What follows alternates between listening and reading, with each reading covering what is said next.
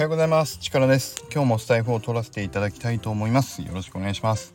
今日はもうね喜怒哀楽の 感情で言うと僕はねもう怒怒りです。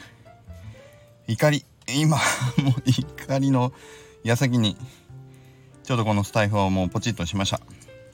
えっとね何の怒りかっていうとえっと国民健康保険。それから国民年金。それから市民税。これねもう共通点ありあるでしょ？もう役所から届く書類ですよ。で何の話してるかというと僕あの4月20日に前の仕事を退職していてだから4月の途中半ばで辞めていてで5月はまあ一応あの今の会社に就職は内定はしていたけどえっ、と手続き上は一旦国民健康保険と、まあ、国民年金に入って間が空いてるわけですよ。ね。で6月1日から新しい会社に入ってるでしょ。で普通その切り替え会社の切り替えがぴったりいってる人っていうのは一旦国民健康保険とか国民年金に入る必要はないから自分で多分ねそういうことしないし僕も今までは全部そうぴったり言ってたから知らなかったんだけどやっぱりこの空いてる期間についてはちゃんとお支払いしないといけないわけですよ。国民健康保険と国民年金。それから市民税についても僕ねこれ分かんなかったんだけどたまたま6月の前後の切り替えだったからか分かんないけど6月分かな？の6月に支払わなきゃいけない分は自分で一旦あのお支払いしなきゃいけなかったんですよ。ね切り替えのタイミングが間に合いませんと。そうですかと。でもちろん僕はねあのそうちゃんとお支払いすべきものはしないとと思っているんで今いろいろちょっと確認をしているんですけどとにかくね今日今ね6月20日か21かそのぐらいですよ。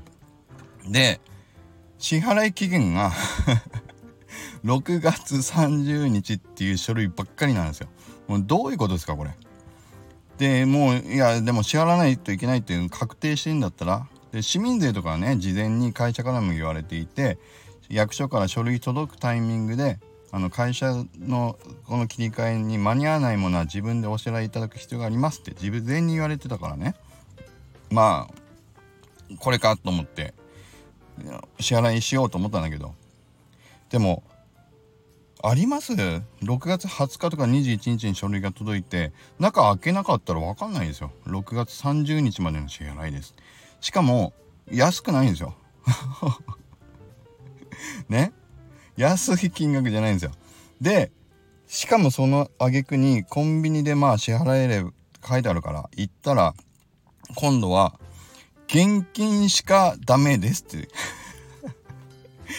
今の時代どういうことですかこれ？緊急で払えの連絡通知がボンと急に届き期限の10日前とかね1週間ぐらいで届いて挙句の果てにちゃんとお支払いしましょうって言ったら現金じゃなきゃダメって。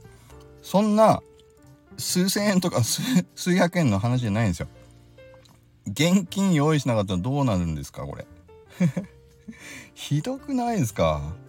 などういうことなんだろう？でしかも分かんないのがいつの支払い6月30日支払い期限ですっていう書類が1個じゃなくて他にもいっぱいあるんですよあだからえっ、ー、と何て言うの？ちょっともう「ど」が強すぎて頭回ってないけど要は1年分の書類が一気に届くんです。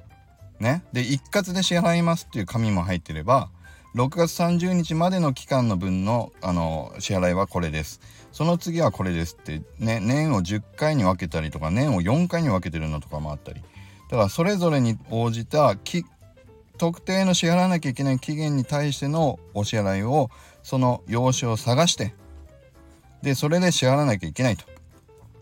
でその時のまた分からなさが6月30日までの支払い期限の分がいつの対象の期間のものなのかが明確に書いてないのがあるんですよ。で国民年金の保険料についてはすごく優しくてこれは全部何月分のものはこれですってはっきり書いてあったししかもこれだけはもう1ヶ月以上前に届いてたんで僕5月30日の時点で4月分と5月分僕が払わなきゃいけない分はもう全部お支払い済みなんですよ僕の分と妻の分ねだから国民年金保険は本当に良かったんだけど市民税も分かんないしで国民健康保険も分かんない。で国民健康保険なんかは第1期第2期第3期第4期って勝手な期を分けたものが書いてあってそれがいつ分のものかが分かんないんですよ。で僕が払わなきゃいけないのは4月分と5月分ね。途中で退職したものだから退職した月の分も含めて自分で払わなきゃいけないっていうのは聞いてたから4月に退職しているってことは僕は国民健康保険は4月分と5月分を払わなきゃいけないはずだっていうのは理解してたんですよ。でも第1期6月30日までの支払い期限ね。しかも結構な金額ですよ。あの何？テレビ1台ぐらい買えるぐらいの金額ですよ。ね。えっとなるでしょ？